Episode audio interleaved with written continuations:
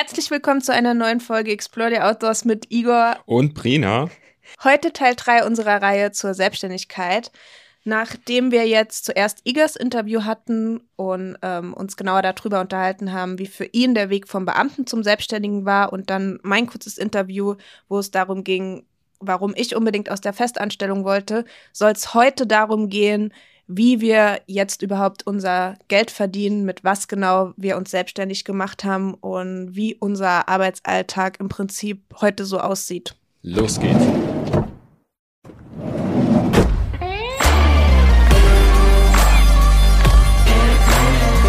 Fangen wir mit der größten Frage an, die im Raum steht. Mit was haben wir uns selbstständig gemacht?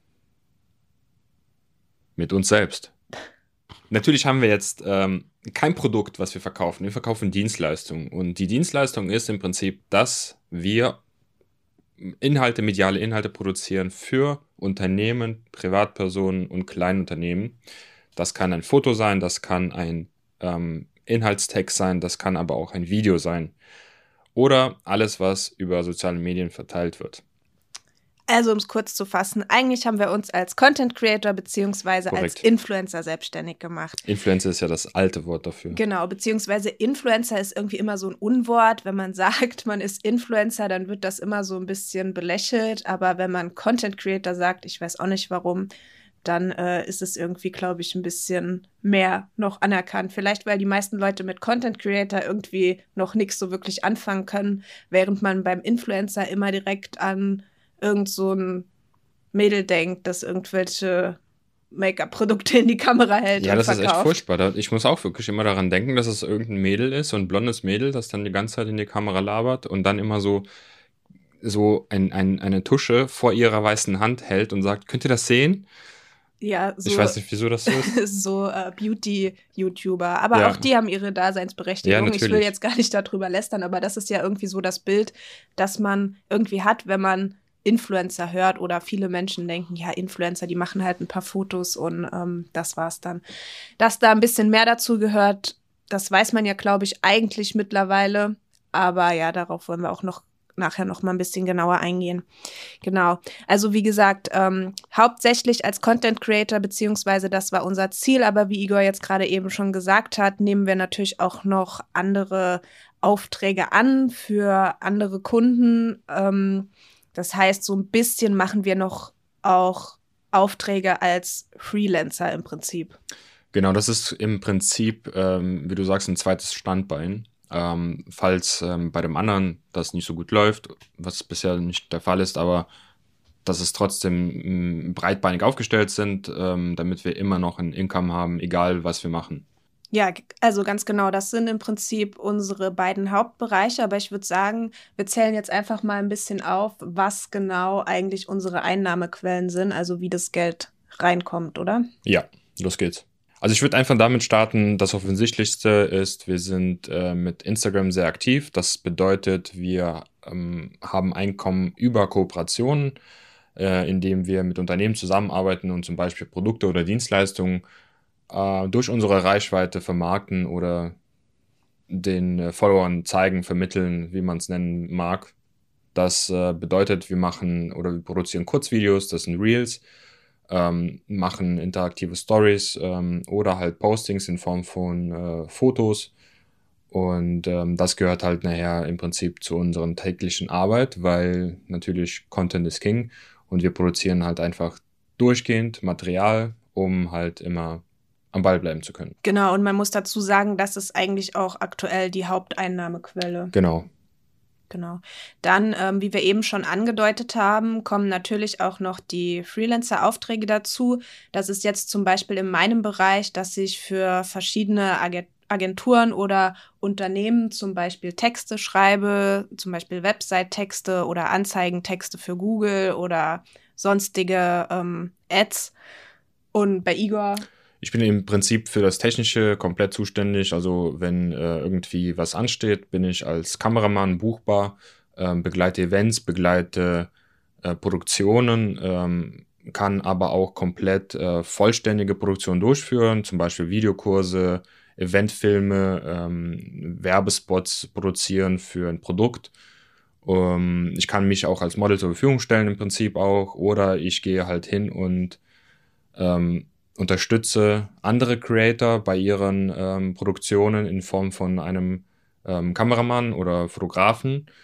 Ähm, das ist so im Prinzip das, was so dazugehört. Aber auch auf die andere Seite, wenn man jetzt sagt, okay, ähm, was mache ich noch im Prinzip in dem Bereich, dazu gehören auch ähm, Imagefilme oder halt ähm, Kurzfilme, die halt einfach nachher für soziale Medien genutzt werden. Genau, und da ist es bei uns hauptsächlich zu, äh, so, dass wir die Aufträge im Prinzip so an Land ziehen, dass das irgendwie Firmen sind, mit denen wir, als wir zum Beispiel auch noch in der Festanstellung waren, schon mal zusammengearbeitet haben oder auch viele regionale Kunden, die uns halt irgendwoher kennen und wissen, was wir machen. Und so haben wir jetzt bisher eigentlich die meisten Freelancer-Aufträge an Land gezogen.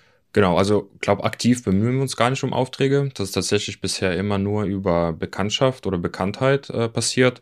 Ähm, ich denke, wenn wir da noch mehr Zeit investieren würden oder uns da ein bisschen mehr genau. ausleben und ausprobieren, dann wäre es nochmal ganz anders. Genau, wobei das ja für uns eigentlich nur so nice to have ist genau. und nicht das, wo wir uns eigentlich zu 1000 Prozent drauf fokussieren wollen, weil darüber haben wir ja in den letzten beiden Folgen eigentlich ausführlich geredet, dass wir ja genau das nicht wollen für andere ähm, halt produzieren oder, oder für andere Texte schreiben, sondern wir wollen es ja eigentlich für uns machen. Aber wir haben halt noch so ein paar, mit denen wir schon einfach lange zusammenarbeiten, mit denen wir auch wissen, wie die Zusammenarbeit unkompliziert abläuft, mit denen es auch Spaß macht und wo man halt einfach so drin ist, dass man jetzt sagt, okay, die wollen wir jetzt natürlich auch nicht abschreiben. Natürlich arbeiten wir mit denen weiter, weil es einfach unkompliziert funktioniert. Genau. Auf den Punkt gebracht. Ja, dann ist noch so eine, das war gerade unsere Katze. Lou ist gerade wach geworden, hat sich gestreckt und sieht aus, äh, als ob er vollkommen zerstört wurde gestern. Ja, dann haben wir noch zwei kleinere ähm, Einnahmequellen. Das sind einfach Affiliate-Links. Das heißt, ähm, die meisten kennen es wahrscheinlich. Einfach, wenn wir zum Beispiel bei Instagram oder sonst irgendwo einen Link posten und ihr im Prinzip über den Link dann etwas bestellt, dann bekommen wir eine kleine Provision dafür. Das machen wir eigentlich selten, aber ab und zu kommt es halt vor. Wir kennzeichnen das dann in der Story auch immer. Zum Beispiel, wenn ihr uns nach irgendeinem Produkt ähm, fragt und wir euch zum Beispiel über Amazon oder sowas einen Link schicken, dann kann das zum Beispiel ein Affiliate-Link sein. Ja, genau. Also es ist im Prinzip eine nette passive Einkommensquelle, aber man darf jetzt nicht vergessen, das sind Centbeträge. Ne? Das äh, macht man eigentlich über die Menge statt über einzelne Sachen und äh, ja, das dauert sehr lange, dass man da wirklich etwas viel verdient, in Anführungszeichen. Genau. Und dann haben wir ja noch unseren YouTube-Kanal, den wir allerdings nicht mehr aktiv bespielen, aber auch da sind die Videos monetarisiert und auch da kommt monatlich noch so ein kleiner Betrag immer mal rum. Ist jetzt eigentlich auch nicht wirklich nennenswert, sage ich mal. Ist so ein kleines Taschengeld, das man noch irgendwie hat. Da könnte man mit Sicherheit noch viel mehr produzieren und viel mehr machen und ähm, das auch ein bisschen ausbauen als Einnahmequelle. Aber wir wollen eigentlich, YouTube ist jetzt nicht so 100% unsere Plattform, deswegen wollen wir uns lieber auf andere Sachen fokussieren. Man kann nicht alles mit 100% machen und für uns ist einfach Instagram eventuell zukünftig auch TikTok eher unsere Plattform als YouTube. Genau, also ich denke, dass äh, unsere hochformatigen ähm, Videos eher so der Schwerpunkt bei uns sind. Ähm, klar, es gibt ja die YouTube Shorts und äh, ich denke, früher oder später müssen wir da auch irgendwie ähm, einsteigen, aber ähm, bei YouTube ist das so, finde ich, dass ähm, wird da gar nicht mehr so wertgeschätzt und das Klima oder die Follower-Art ist da inzwischen so verpestet, dass man, egal was man macht, ja, egal was man macht, kriegt man ständig so krasse negative äh, Kritik oder negatives Feedback, dass man im Prinzip schon sich äh, jedes Mal fragt, wofür macht man eigentlich sich so eine Arbeit, ein hochwertiges Video zu produzieren oder grundsätzlich ein Video zu produzieren, was viel Zeit auffordert, und dann online zu stellen, wenn dann die Leute sowieso nur noch am Haten sind. Also das finde ich furchtbar. Ja, also, also wie gesagt, YouTube ist einfach nicht so unsere Lieblingsplattform und wir haben ja jetzt halt den Luxus, dass wir uns entscheiden können, ähm, was wir halt lieber machen wollen und wo wir mehr Zeit und Motivation irgendwie rein investieren wollen und das ist halt aktuell absolut nicht YouTube. Ja, apropos Zeit und Investition, was haben wir noch geplant? Genau, dann, also das waren jetzt so unsere Haupteinnahmequellen aktuell. Wir haben aber noch ein paar andere Sachen geplant, zum Beispiel ähm, eigene Produkte, digitale Produkte, denn wir wollen eigentlich keine physischen Produkte, weil wir ähm, nicht irgendwie uns noch ein Lager oder irgendwas besorgen wollen. Und digitale Produkte einfach viel schneller und einfacher für uns zu erstellen sind. Da können wir ja das vielleicht gerade mal anteasern, dass wir gerade an einem E-Book arbeiten zum Thema Van-Ausbau. Da ja. sind wir gerade fleißig dran. Das wird auf jeden Fall dieses Jahr noch rauskommen. Und ähm, ja, ich will noch gar nicht zu viel verraten, aber das wird auf jeden Fall, glaube ich, ein ganz cooles Ding. Dann arbeiten wir nebenbei zum Beispiel an Presets. Das kennt ihr ja. Das machen ja auch viele Influencer, dass sie ihre eigenen Presets, also Filter für Fotos im Prinzip verkaufen. Und dann haben wir ja noch unseren Podcast, den ihr ja gerade hört. Und der ist ja bisher komplett äh, werbefrei.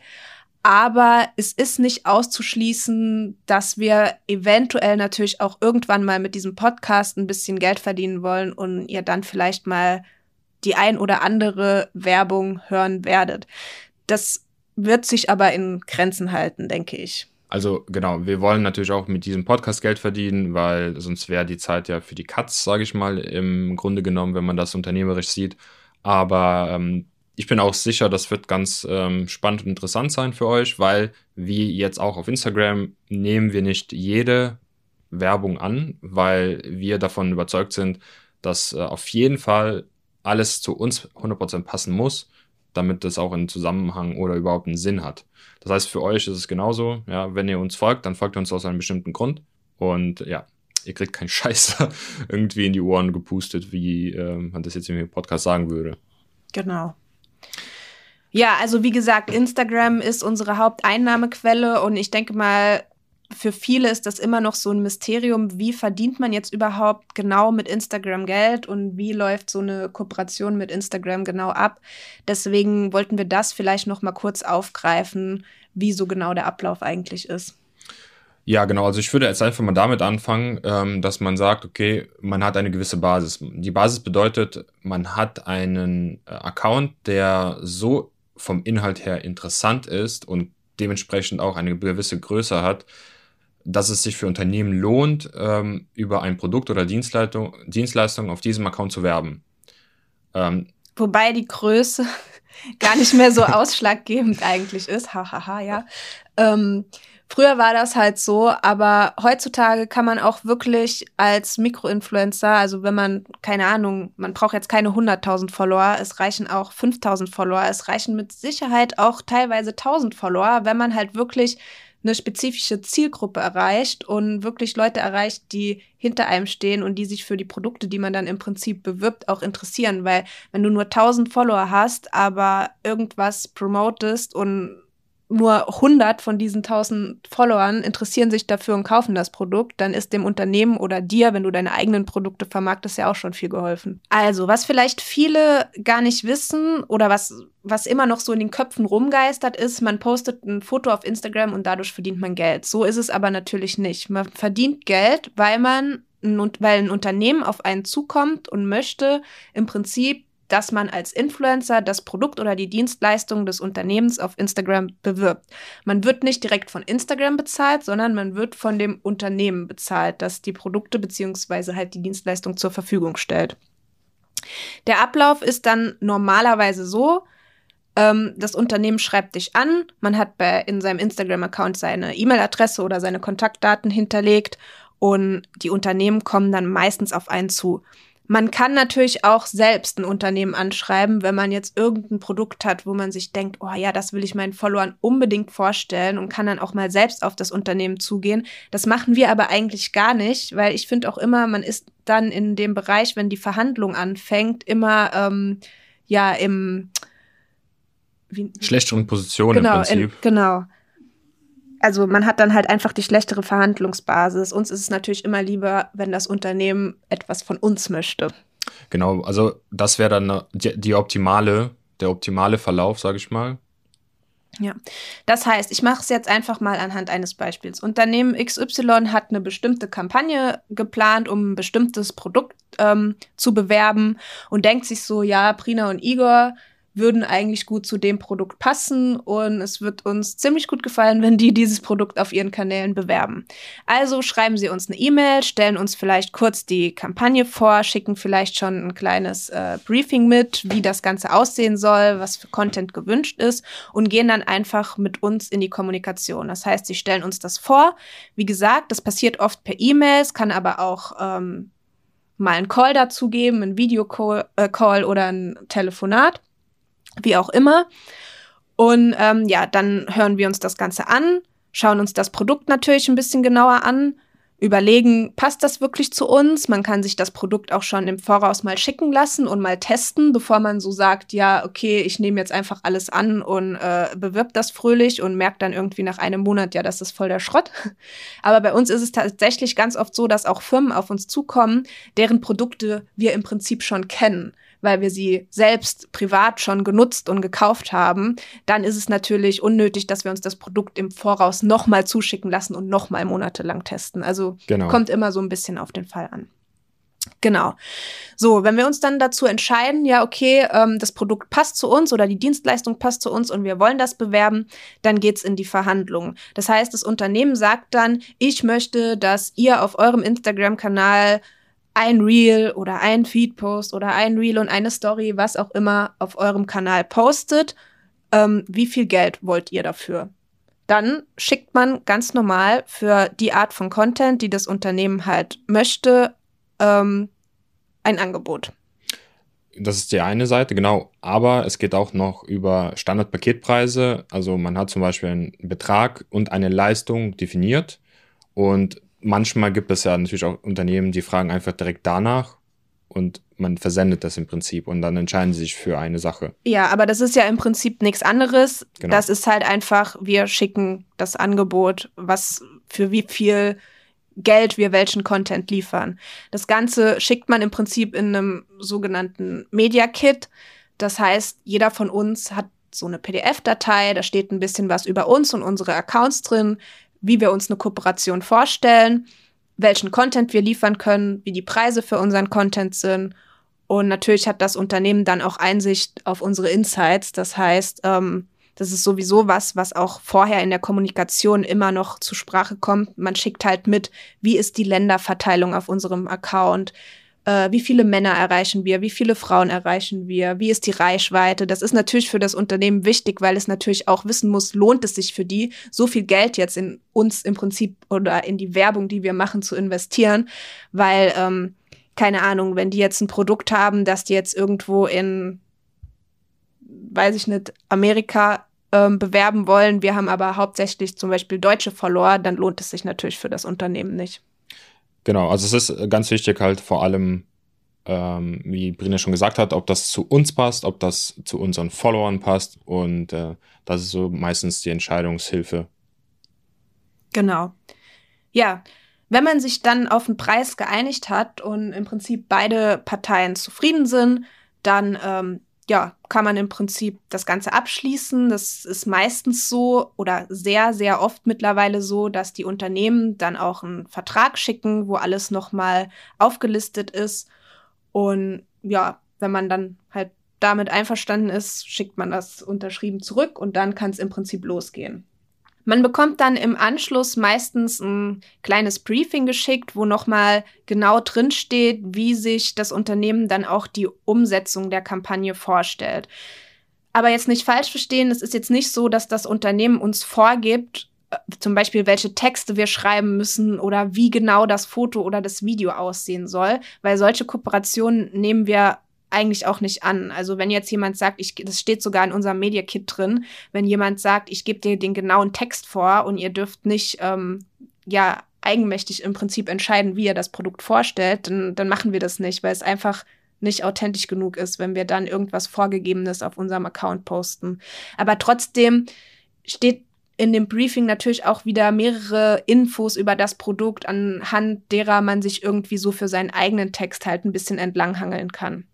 Genau, also im Prinzip wie so ein Leitfaden, ähm, wie die sich das Unternehmen halt ähm, eigentlich den Content wünscht, wie es aussehen könnte. Und dann bekommt man selbstständig als Creator im Prinzip Ideen ähm, zur Umsetzung oder halt auch schon irgendwie so ähm, einfach im Kopf, wie es nachher aussehen soll. Also man hat sehr viel kreative Arbeit, eigenständige kreative Arbeit, was uns halt ganz gut gefällt. Und äh, wie Brinja schon gesagt hat, vorgegebene Sachen lehnen wir direkt ab. Das ist nicht unser Stil und ich möchte halt auch nicht wieder in diesem System landen, dass jemand wieder sagt, wie ich was zu machen habe. Genau. Das ist ja auch was, was uns halt ganz wichtig war, dieses eigenständige Arbeiten. Und das genau. ist halt das Coole, dass es halt so rüber dann funktioniert. Ja. Ja, dann äh, geht es eigentlich los mit der Content-Produktion. Das heißt, wir haben uns dann überlegt, wie wir das am liebsten umsetzen wollen, machen das dann, schneiden alles und schicken das dann nochmal an das Unternehmen zur Abnahme im Prinzip, weil die meisten wollen sich das dann schon nochmal einmal angucken. Es gibt auch Unternehmen, die sagen, nee, wir sind generell so begeistert von eurem Account und wir vertrauen euch so sehr, dass ihr es einfach posten könnt. Aber bei den meisten, und das verstehe ich auch, ist es schon so, dass sie nochmal über den Content gucken wollen, ob vom Text her her dann auch wirklich alles passt oder ob man vielleicht irgendwas geschrieben hat, was halt totaler Schwachsinn ist, kann ja auch mal passieren. Genau, also Brina hat jetzt gerade die Produktion eigentlich super schnell abgeschert und äh, ich finde, das sollte man vielleicht ein bisschen mehr drauf eingehen, weil für viele ist das vielleicht gar nicht verständlich, was so an der Produktion dahinter steckt. Und äh, ja, sag, das stimmt auf jeden Fall. Ja. Nur ähm, ich habe gedacht, wir überspringen das, weil wir später noch die Frage haben, welche Aufgaben genau anfallen. Und ich dachte, dass wir die ganze Produktion vielleicht in der Frage am besten abhandeln. Alles klar. Also sagen wir mal so, das war die Stimme vom Zukunfts-Igor. okay, du hast jetzt gerade gesagt Korrekturschleife. Korrekturschleife bedeutet im Prinzip, ähm, wie du gerade auch eben gesagt hast, man findet etwas, was vielleicht nicht ganz so optimal ist, weil wir natürlich nicht 100% wissen, ob das denen gefällt. Und ähm, dann kommt es zurück mit einem Feedback, mit einem konstruktiven Feedback, wo man direkt weiß, ja, das müssen wir neu drehen, das müssen wir neu machen, das müssen wir rausschneiden oder sonst irgendwas. Ja, jetzt ist es aber normalerweise bei uns so, dass sich die Unternehmen ja doch schon sehr mit uns und unseren Accounts auch befasst haben. Und normalerweise wird unser Content immer schon direkt abgenommen. Also es ist wirklich selten, dass wir nochmal ran und irgendwas nachproduzieren müssen. Da kann man wirklich an einer Hand abzählen, wie oft das bisher passiert ist. Und da bin ich auch wirklich sehr froh drüber, weil wenn es dann so wäre, dass sie sich nochmal so darauf versteifen und sagen, das muss geändert werden, das muss geändert werden, das muss geändert werden, dann wären wir ja im Prinzip genau bei der Sache, die wir eben genannt haben haben, dass es dann doch wieder so strenge Vorgaben gibt und man überhaupt nicht frei in seiner Content-Produktion ist. Und deswegen bin ich froh, dass das jetzt nicht so oft passiert. Ja. Im nächsten Schritt, wenn alles freigegeben ist, ähm, da kommt quasi das finale Go für das Posten von dem Inhalt. Man hat sich dann meistens schon vorher im Briefing auch auf ähm, ein Posting-Datum im Prinzip festgelegt. Also wenn ihr jetzt Kooperationen bei uns auf dem Account seht, auch Stories und so, dann sind die natürlich meistens nicht live, sondern natürlich meistens vorgedreht, weil man muss den Content ja auch irgendwann produzieren und dann, wie gesagt, dann passiert das noch alles mit der Korrekturschleife und so weiter. Und dann hat man irgendwann ein bestimmtes Datum im Prinzip, wann der Post raus soll. Dann posten wir das auf unseren Accounts und ähm, ja, dann ist im Prinzip der erste Teil der Kooperation abgehandelt.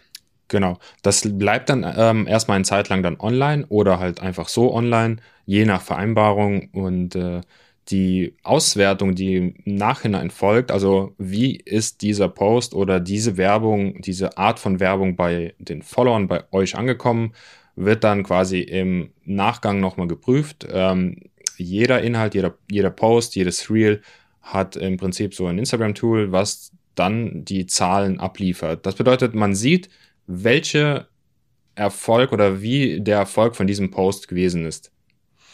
Das heißt, es steht auch meistens in jedem Vertrag drin. Es ist klar, dass man nicht nur vor der Kooperation seine Insights, seine Reichweite etc. an das Unternehmen schickt, sondern natürlich auch nach Abschluss der Kooperation für genau den Post, den man für das Unternehmen gemacht hat.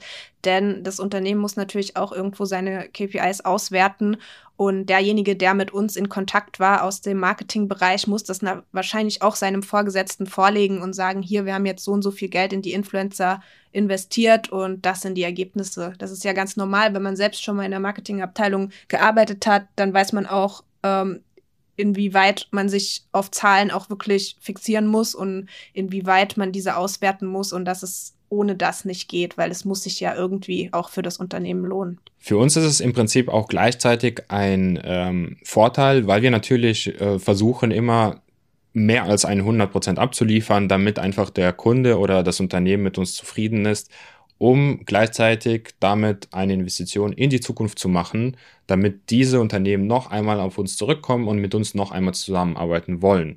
Das ist halt einfach so, ich sag mal, die eine Hand wäscht die andere Prinzip und das funktioniert eigentlich ganz gut bei uns, weil wir ähm, einfach immer schauen wollen, dass einfach immer jede Ablieferung zur Zufriedenheit ähm, beiträgt. Okay, was passiert, nachdem die Auswertung gelaufen ist? Das Schöne. Genau, nachdem die Auswertung ähm, dann alles abgeschickt wurde, der ganze Content abgeliefert wurde und die Kooperation dann im Prinzip zu einem Ende kommt, dann liegt es natürlich an uns, dass wir an das Unternehmen, äh, für das wir halt Werbung gemacht haben, noch eine Rechnung schicken es muss auch, wenn ihr das nicht Vollzeit macht, das ist übrigens wichtig auch noch zu wissen, ab dem ersten Cent, den ihr über Instagram oder sonst was verdient, müsst ihr ein Gewerbe anmelden, sodass ihr Rechnungen schreiben könnt. Das ist wichtig. Und ja, dann könnt ihr die Rechnung ans Unternehmen schicken, so wie wir das dann auch machen. Und dann freuen wir uns, dass Geld kommt. genau, also es ist auch so, ähm, ganz oft kommt die Frage, wie wir das halt machen mit ähm, Sachen, die wir bekommen. Das ist nämlich auch sowas, dass viele nicht wissen, dass auch kleinste Gegenstände, die man zur Verfügung gestellt bekommt und dagegen als Gegenleistung Werbung bekommt, auch für kleinere Accounts, die vielleicht noch gar keine Unternehmensform gegründet haben, ähm, müssen Steuern bezahlen dafür. Das gilt als Einnahme, auch wenn man dafür im Prinzip nichts geschrieben hat. Und ähm, laut also nach dem Gesetz ist es halt auch da einfach ähm, eine Rechnung zu schreiben oder das irgendwie steuerlich geltend zu machen. Da muss also, man auch sehr aufpassen. Genau. Es ist keine Steuerberatung, ja, muss man vielleicht nochmal hier an, an dem Punkt sagen. Ja, also was Igor damit eigentlich sagen will, ist, dass wenn ihr jetzt Produkt gegen Content, wenn ihr ganz am Anfang seid und vielleicht auch euch überlegt, ja, ähm, ich will mit Instagram Geld verdienen oder mit Unternehmen zusammenarbeiten, dann ist es ganz am Anfang so, dass Unternehmen euch vielleicht anfragen und euch Produkte schicken wollen und ihr bewirbt die auf eurem Instagram-Kanal.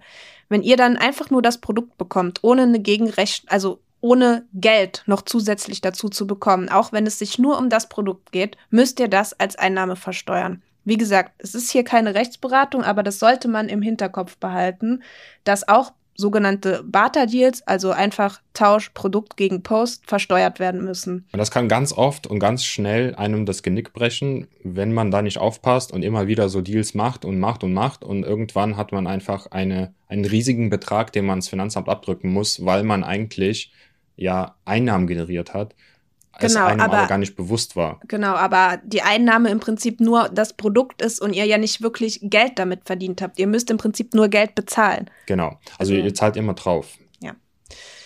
Okay, ich sag mal so, das war jetzt ein gutes Beispiel, was so bei Instagram abläuft, aber ähm, ich sag, das ist ja jetzt nicht alltäglich und jede Sekunde und jede Minute so.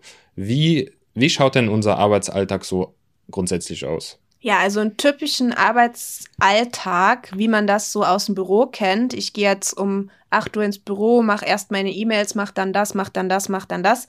Gibt es bei uns nicht. Die Tage sind, seit wir selbstständig sind, immer anders, laufen immer anders ab. Die Arbeitszeiten sind total unterschiedlich. Man musste sich, also oder ich musste mich erstmal dran gewöhnen, bin aber relativ schnell reingekommen. Es war am Anfang für mich manchmal ein bisschen so, dass ich das Gefühl hatte, wenn ich um 10 Uhr erst in die Gänge gekommen bin, weil davor irgendwie es noch dunkel war und man noch keine Zeit hatte, irgendwas zu produzieren oder sonst irgendwas, dann habe ich mir so gedacht, scheiße, der halbe Tag ist vorbei, ich habe noch nichts gemacht. Hab dann aber auch schnell gemerkt, wir sitzen auch mal abends nach neun dann irgendwie noch am PC und machen das, was ich jetzt in meinem normalen festangestellten Verhältnis zum Beispiel nicht gemacht hatte. Also es ist einfach ein anderes Arbeits äh, Arbeiten ohne typischen Alltag, sage ich mal, aber es ist macht Spaß. Also ich finde es auch ganz, ganz geil. Mir gefällt es am besten so zu arbeiten. Ich bin jetzt auch, äh, ich hatte keine Schwierigkeiten da reinzukommen. Ich hatte eher das Problem, ähm, irgendwann aufzuhören, weil ich ähm, dann in so einen Flow reinkomme, in so einen Tunnel und bin dann einfach am äh, Machen und dann, wie Brinne gerade gesagt hat, wird's halt auch nach neun, nach zehn, dann sitzt man da und denkt sich, oh scheiße, die Zeit ist weg, die Zeit ist verflogen und ähm, das ist auch ganz oft so, dass äh, für mich ja, wie ich schon in den anderen beiden Folgen gesagt habe, ganz wichtig ist, strukturiert zu arbeiten. Und bei mir ist die Struktur im Kopf oder auf dem PC vorhanden. Ich richte mich vor allem ganz oft nach Brina, weil die halt auch in der Zeit was macht und ich dann auch was machen möchte. Und es ist halt so, dass ich dann auch meine Zeiteinteilung so schiebe, wie ich es gerade möchte oder wie es mir gerade passt. Vielleicht steht was an, vielleicht haben wir einen Termin irgendwo oder einen Call oder ein Meeting, sonst irgendwas.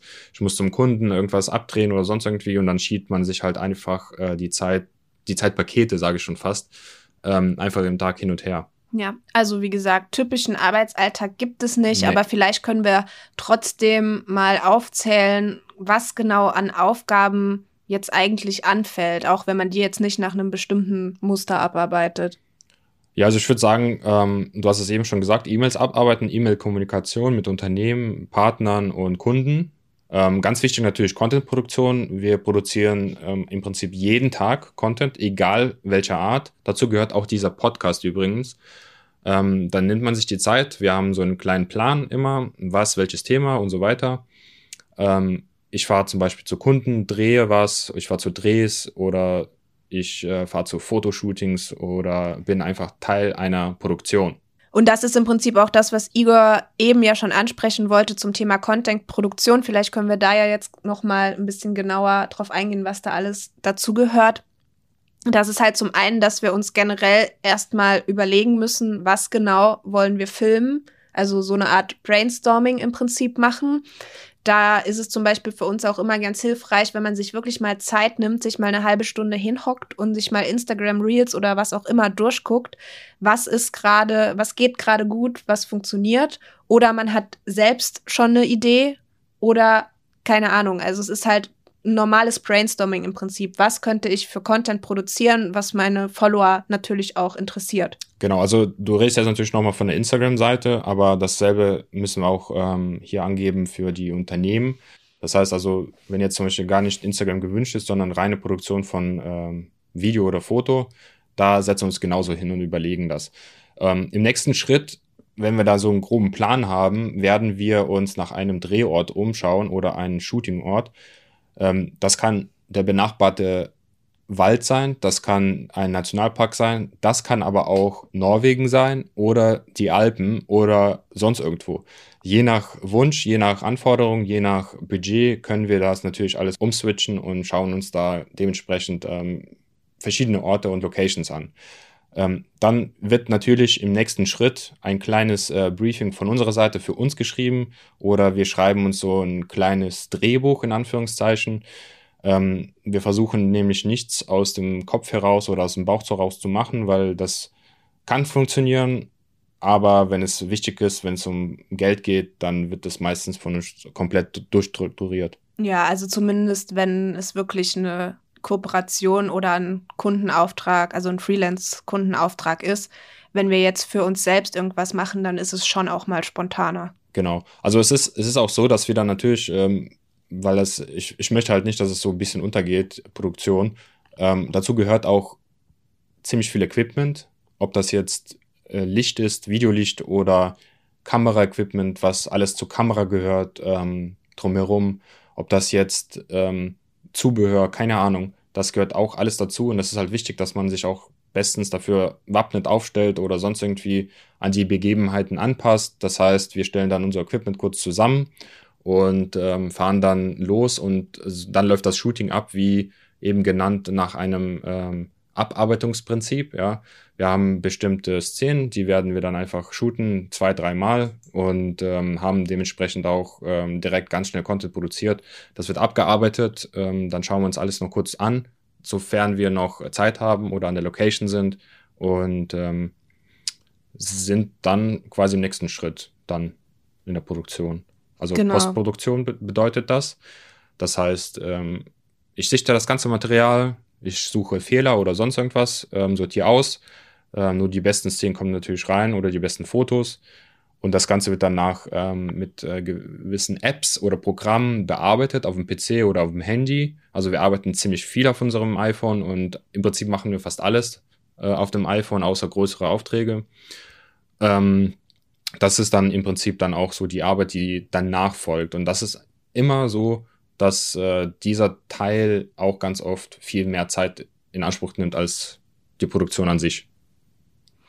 Ja, also wie gesagt, wenn wir den Content im Prinzip dann gefilmt haben, dann geht es halt weiter mit dem Schnitt oder der Bildbearbeitung. Ja. ich erstelle zum Beispiel die Texte für alles und ähm, dann wird halt irgendwann gepostet. Genau. Ja. Bei den Freelance-Aufträgen ist das äh, nicht anders, außer dass wir nicht für uns machen. Also die Produktion läuft nicht für uns, sondern für jemanden, der uns gebucht hat über eine Dienstleistung oder für eine Dienstleistung. Ähm, der Ablauf kann abweichen, indem man auch ein Drehbuch vorgesetzt bekommt oder ein Briefing vorgesetzt bekommt, dass man sagt, du bist nur Kameramann, du stellst dich jetzt an Platz 2, 3, 4 und filmst von da aus. Und ähm, dann ist das im Prinzip wirklich, wie wir gesagt haben, ähm, einfach nur abarbeiten. Ja, und ansonsten haben wir dann halt noch die Sachen, die wir auch schon jetzt so ein bisschen angerissen haben, ab und zu einfach so die Koordination von Terminen oder Aufträgen, damit wir auch uns einen Plan machen, wann müssen wir was posten, für welches Unternehmen, wann müssen Aufträge für äh, Freelance-Aufträge irgendwie fertig sein. Und dann gehört natürlich auch noch so Sachen wie Buchhaltung, Steuer, Versicherungskram dazu. Mein absolutes Hassthema, das ich aber auch mache. aber ja, das gehört halt dazu. Das ist was, das wird halt niemals weggehen. Natürlich äh, muss die Buchhaltung und alles Mögliche gemacht werden und das nimmt auch am Monatsende dann immer ganz schön viel Zeit in Anspruch, aber ja, da kommt man halt nicht drum rum. Also ich finde das gar nicht so schlimm, ehrlich gesagt. Ja, weil, weil ich es mache. Ja. Nein, aber auch ich, ich finde das ist immer noch eine ganz andere Sache, wenn du wirklich da sitzt und dann auch schwarz auf weiß stehen hast, was du gemacht hast. Wie viel am Monatsende so rumkommt und dann weißt du ganz genau, es hat sich gelohnt. Also deswegen mache ich es gerne im Prinzip. Ne? Und letztendlich ist das nichts anderes, als sich um sein eigenes Unternehmen zu kümmern. Und das finde ich halt ganz geil. Ja. Die Aufgaben, die teilen wir auch ein bisschen untereinander auf. Also alles, was wir jetzt im Prinzip aufgezählt haben, also zusammen machen wir natürlich die, die Content-Produktion oder die Brainstormings, von denen wir eben geredet haben und die, Ide die Ideen, die wir halt für die ähm, Instagram-Kooperationen entwickeln, auch die Calls, die wir mit Unternehmen haben. Außer es ist jetzt natürlich so, dass jeder irgendwie seine eigenen Freelance-Kunden noch hat. Also wenn ich jetzt natürlich irgendwie einen Kunden habe, bei dem es irgendwie nur um Texterstellung geht und ich habe mit dem Call, dann sitzt natürlich Igor nicht mit dabei. Genauso für seine Videokunden, da sitzt natürlich ich nicht mit dabei. Aber für die Instagram-Sachen machen wir wirklich im Prinzip alles zusammen, weil meistens auch alles über beide Accounts ähm, läuft. Genau, es ist äh, ganz oft auch einfach übergreifend. Aber auch bei Videokunden sitzen wir ganz oft zusammen, weil du auch einfach im Backoffice da dran bist und ich ja wirklich nur fürs Technische zuständig bin. Genau. Ja, ne, ich wollte jetzt nur noch mal eigentlich so ein bisschen ähm, den Unterschied sagen, jetzt für meine Textkunden oder so, die ich jetzt noch, also für meine Agenturen oder so, die ich jetzt noch habe ja. von früher, ja. das mache ich natürlich alleine und genauso hast du auch Kunden, die ja. du im Prinzip alleine bedienst. An dieser Stelle muss man sagen, wir haben uns halt ganz klar aufgeteilt, ähm, und zwar die Aufgaben, die jeder gut kann. Ich glaube, das ist am effizientesten und vor allem halt am, am besten so zu machen. Wir haben einfach dann im Prinzip ähm, eine Arbeitsteilung und können einfach uns aufeinander verlassen. Das funktioniert ganz gut und ich bin auch froh, an dieser Stelle zu sagen, dass Brina so ein Organisationstalent ist und das alles so äh, im Handumdrehen machen kann, weil es ihr sehr, sehr leicht von den Fingern fällt und mir nicht. ich würde jetzt einfach nur mal sagen, äh, Kommunikation mit E-Mails. Ja, Brina schreibt eine E-Mail in 30 Sekunden, wo ich dann vielleicht 40 Minuten dran sitze, um die richtige Formulierung zu finden. ähm, nur als Beispiel. Deswegen, ähm, ja, überlasse ja. ich das alles dir. also ich nehme, ich übernehme eigentlich komplett unsere Kundenkommunikation auch unsere Terminkoordination, wie eben schon gesagt, alles zum Thema Buchhaltung, Finanzen und so weiter und so fort. Ähm, und Igor ist halt eher so für den kreativen Part und schneidet die ganzen Aufträge, den ganzen Videocontent und kümmert sich halt um die Produktion und arbeitet für die Kunden auch ein bisschen genauer Drehbücher aus und sowas, als ich da jetzt mit involviert bin. Genau. Ähm, bei unseren eigenen Accounts ist es so, wie gesagt, die, das Brainstorming, was wir auf unserem Account zeigen wollen, machen wir ja sowieso zusammen und die Bilder, wenn wir jetzt Bilder posten oder auch mal private Reels schneiden, also jetzt nicht für Unternehmen, das macht dann jeder noch mal selbst. Also jeder bearbeitet seine eigenen ja. Bilder und ich schneide auch mal meine eigenen Reels, aber wenn wir jetzt einen großen Kundenauftrag haben und das Ganze dann wirklich professionell geschnitten wird, dann ähm, sitzt Igor halt da dran. Genau. Das ist ja dann eh sowas, ähm, der Unterschied mit einer Filmkamera gefilmt oder halt nicht, ne? Ja. Genau. Vielleicht noch kurz, wie wir uns so organisieren. Also hauptsächlich mache ich das ja eigentlich.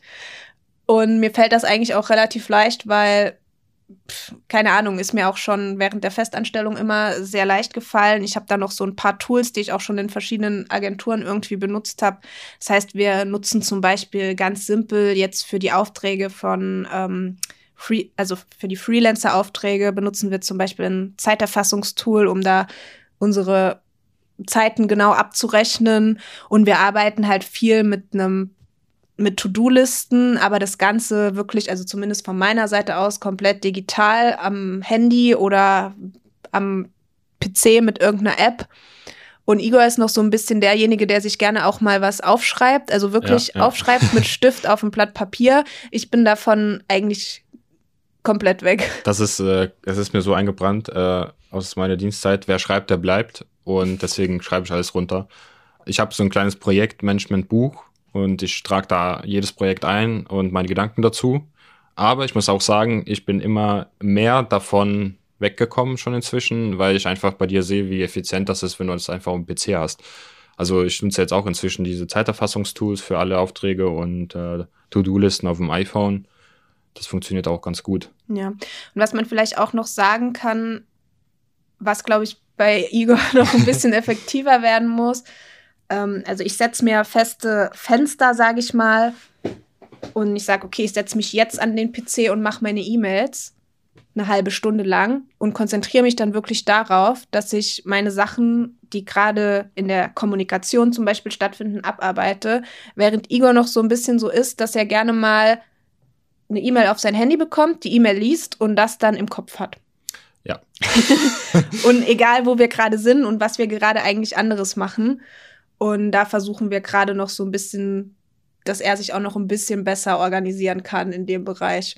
Aber ich habe halt auch so eine Konzentrationsfähigkeit, eine Erdnuss. Wenn ich das dann im Kopf habe, dann äh, bekomme ich das nicht mehr raus, bis es erledigt ist. Und dann teile ich das meistens auch noch Brina mit, was da los ist. Und sie will es gar nicht hören eigentlich. Und weil sie sich halt an ihre, äh, ich sag mal, ich arbeite, halt hält. Ja, ich arbeite halt lieber wirklich dann eine halbe Stunde oder solange es auch braucht, fokussiert an einer Sache, als mich den ganzen Tag mit zehntausenden Sachen zu beschäftigen, aber dann überhaupt nicht voranzukommen. Und dann schließt gerne dann irgendwas ab und dann ist es auch aus meinem Kopf draußen. Da sind wir ein bisschen unterschiedlich, versuchen vielleicht ab und zu auch noch da ein bisschen mehr auf einen gemeinsamen Nenner zu kommen oder zu gucken, wie es für beide irgendwie effizienter wird. Aber ich denke, wir sind da auf einem ganz guten Weg. Ja, ich denke auch. Also es wird immer besser. Genau. Ja, und was wir dann noch, ähm, noch mal betonen wollten, externe Hilfe haben wir aktuell nicht. Es gibt ja viele Influencer zum Beispiel, die auch ein Management haben, sodass sie die Kommunikation im Prinzip mit den Unternehmen überhaupt nicht mehr selbst machen müssen. Das haben wir aktuell nicht und wollen wir ehrlich gesagt auch aktuell nicht, weil ich habe da gerne gerade noch irgendwie meine eigene Kontrolle drüber und da es mir auch einfach leicht fällt, diese Kommunikation und das für mich irgendwie keine Sache ist, die mir ewig im Kopf bleibt und die für mich schwierig ist, dann handle ich das lieber schnell selbst ab. Ich will aber jetzt nicht sagen, dass es nicht vielleicht irgendwann sein könnte, dass wir uns doch für ein Management entscheiden. Man muss dazu sagen, bei uns ist natürlich auch der Vorteil im Gegensatz zu anderen Influencern, dass wir diese Aufgabenteilung haben. Das heißt, in der Zeit, wo ich mich um die Kommunikation kümmere, was normalerweise dann ein Management machen könnte, ist Igor zum Beispiel schon dran, den Content, den wir produziert haben, zu schneiden. Wenn ich jetzt alleine wäre, dann müsste ich ja alles machen. Also wir hätten einfach diese, diese Arbeitsteilung ja, nicht. Und genau. deswegen ist es für uns gerade auch, glaube ich, aktuell nicht notwendig, uns da noch irgendwie externe Hilfe zu holen. Ja. Oder was Igor eben auch gesagt hat, er macht ähm, Content für andere Creator und das ist das, was wir nicht wollen, aber womit wir Geld verdienen im Prinzip. Genau, aber das ist ja im Prinzip auch so was. Andere Creator sind alleine und müssen sich deshalb Igor in dem Fall als ja. extern holen, aber wir brauchen keinen externen, weil Igor macht die Sachen, die ich nicht so gut kann oder die ich nicht machen will und umgekehrt. Genau. Deswegen, also wir haben ja unseren externen dann im Prinzip schon direkt an der Seite. Ja. Das Einzige, für was wir natürlich externe Hilfe haben, ist alles zum Bereich Finanzen, Steuern, Versicherungen. Und auch da kann ich nur noch mal sagen, wie schon so oft erwähnt, da würde ich mir auch immer externe Hilfe nehmen, außer ihr seid jetzt irgendwie gelernter Steuerberater und kennt euch da 1000 Prozent aus. Ja, Grüße gehen raus an dieser Stelle an unsere Steuerberaterin und an unsere Finanzexpertin, weil äh, die gleichzeitig unsere Versicherungsexpertin ist.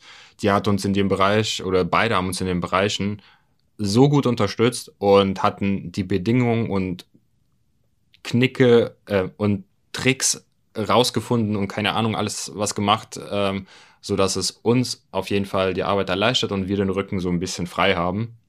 Gut, wir hatten jetzt auch schon ganz oft die Frage gehabt, zum Beispiel, ob wir Vollzeit im Van wohnen. Ich sage jetzt einfach mal diese ganz äh, kurzen Stelle, nein, machen wir nicht. Wir wohnen nicht im Vollzeit im Van. Wir reisen gerne und bereiten jede Reise gerne vor, kommen aber super, super gerne in unser schönes Zuhause zurück. Ähm, die nächste Frage, die immer gestellt wird, arbeiten wir auch auf Reisen?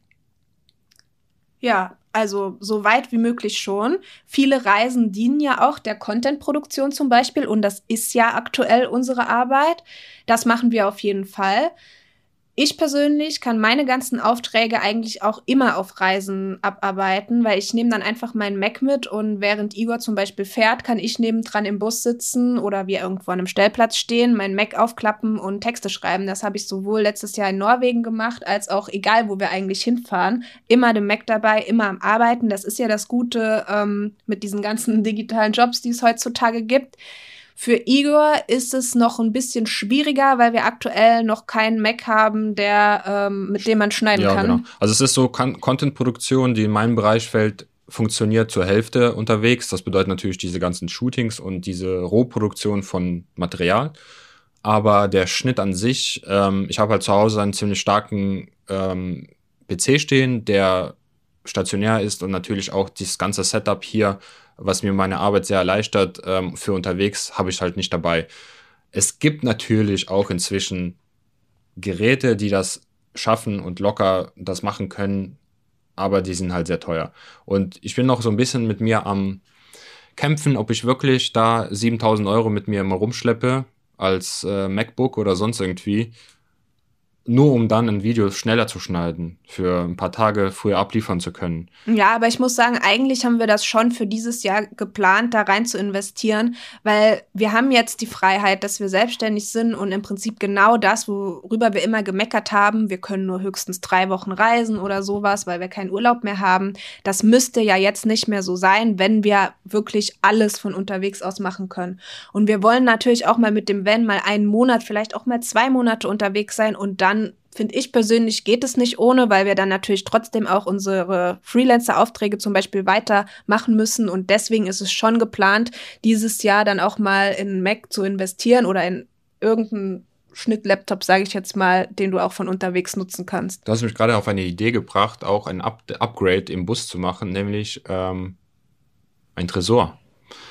Das wäre doch nur was auch eine coole Sache, so an sich zu zeigen, dass man auch zum Beispiel Wertgegenstände im Fahrzeug richtig safe verstauen kann. Wortwörtlich safe. Ja, ich würde sagen, wir kommen zur nächsten Frage. Und zwar, ob wir das Gefühl haben, dass wir seit der Selbstständigkeit mehr oder weniger arbeiten als in der Festanstellung es gibt ja immer diesen Spruch selbst und ständig und äh, viele Influencer sind ja den ganzen Tag am rumheulen, wie viel Arbeit das ja doch auch ist und hier und da und alles ist eigentlich Arbeit und jede Reise ist Arbeit. Und ich persönlich muss sagen, ich habe weder das Gefühl, dass ich mehr noch, dass ich weniger arbeite, aber halt anders. Für mich, das habe ich eben schon mal ähm, angedeutet, war es am Anfang total schwer, mir irgendwie einzugestehen, okay, wenn ich mich jetzt hier hinsetze und meinen Instagram-Post mache und meinen Text dazu schreibe, dann ist das für mich gerade meine Arbeit, obwohl ich jetzt nicht in irgendeinem Büro sitze und da an irgendeinem fremden Laptop für jemand anderen was mache. Und das musste mir irgendwie erstmal im Kopf bewusst werden. Und das ist mir eigentlich erst bewusst geworden, als wir uns letztes Jahr ähm, in Dänemark mit anderen Influencern getroffen haben und die dann immer gesagt haben, oh, ich muss noch arbeiten. Und dann haben sie sich hingehockt und irgendeinen Post gemacht. Und für mich war das immer so, ja, das habe ich halt die ganze Zeit während der Festanstellung so nebenbei halt gemacht. Und dann habe ich erst realisiert, ja, stimmt, das ist jetzt eigentlich auch unsere Arbeit und das darf man nicht vergessen. Und das ist jetzt für uns gerade noch einfach. Ich hatte, ich habe auch nie das Gefühl, oh, ich habe das Handy zu viel in der Hand und so. Ich kann mir aber vorstellen, dass das irgendwann mal kommt, dass man wirklich denkt, okay, ich muss jetzt wirklich mal ein, zwei Wochen wirklich Pause von Social Media machen, weil das ja die ganze Zeit meine Arbeit ist. Mir persönlich kommt es halt noch nicht so vor. Ich, ich mache es halt gerne und kann damit halt besser umgehen, weil ich weiß, ich mache es für mich und ja, dieses leidige Thema, was wir jetzt schon so oft hatten, ich mache es gerade nicht für jemand anderen, sondern wirklich für mich. Deswegen kommt es mir halt nicht so wie Arbeit vor.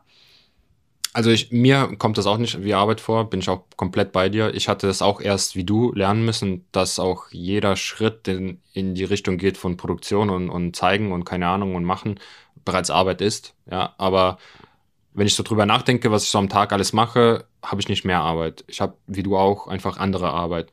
Und die verteilt sich im Tag ganz anders. Ich habe niemanden mehr, der hier sitzt und sagt, hä, äh, sie haben aber nur 30 Minuten Pause oder mir da die ganze Zeit ins Ohr atmet und über die Schulter guckt. Ne? Genau. Ähm, Gott sei Dank nicht. Und das ist so, es ist ein geiles Gefühl, weil ich muss ganz ehrlich sagen, ich arbeite für mich. Ich arbeite auf äh, einer Ebene, wo mir die Arbeit ultra Bock macht. Ich habe Spaß dabei, ich habe Bock drauf und ich gehe raus und produziere und mache etwas, womit ich Geld verdiene, weil es mir Spaß macht. Und das ist halt das Beste, was man machen kann. Ne?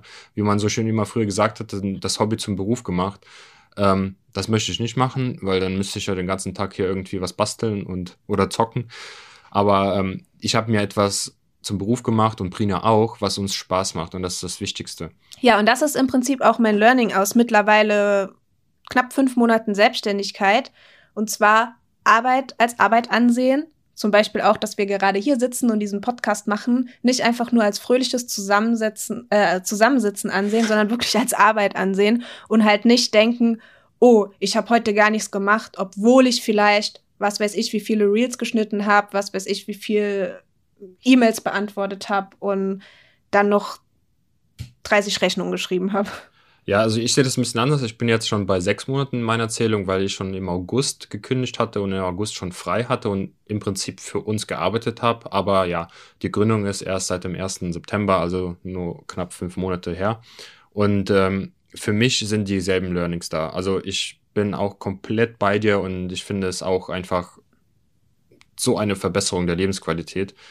Klar, wir hatten ein paar stressige Monate letztes Jahr, aber was nachher rauskam, finanziell, hat das einfach um das Fünffache entschädigt.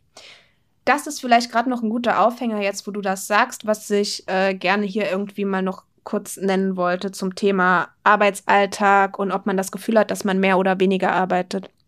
Und zwar haben, waren wir ja beide offiziell seit dem, seit September beide Vollzeit selbstständig. Jetzt haben wir ja direkt im Dezember Corona bekommen. Mhm. Und dann war das natürlich schon krass. So, oh, man ist jetzt den ersten Monat Vollzeit selbstständig, hat direkt Corona, musste Aufträge absagen. Wir hatten wirklich das Glück, dass alle Unternehmen, mit denen wir in dem Monat eigentlich zusammengearbeitet haben, da natürlich sehr verständnisvoll waren und gesagt haben, ja, okay, dann werdet erstmal wieder gesund und dann könnt ihr den Content produzieren und einfach später posten. Und da war es aber dann wirklich so, dass wir im Oktober wirklich richtig krass viel arbeiten mussten, was auch okay war. Aber da hat man dann zum ersten Mal gemerkt, ja, okay, wenn ich jetzt krank bin in meiner Festanstellung, dann bleibt die Arbeit halt liegen oder du hast halt irgendjemanden, der sie dann für dich übernimmt. Und du bekommst aber trotzdem, auch wenn du in dem Monat drei Wochen krank bist, am Ende dein normales Gehalt. Und das hast du halt, wenn du selbstständig bist, nicht. Es war genau. jetzt für uns nicht schlimm, aber ja. es war halt trotzdem ist da irgendwo halt ein Unterschied zu sehen. Ja, zum Glück, sonst würden wir irgendwas falsch machen. Also es, es, ist auch richtig, wie du sagst, die Arbeit wird von keinem gemacht, das ist ja unsere Arbeit.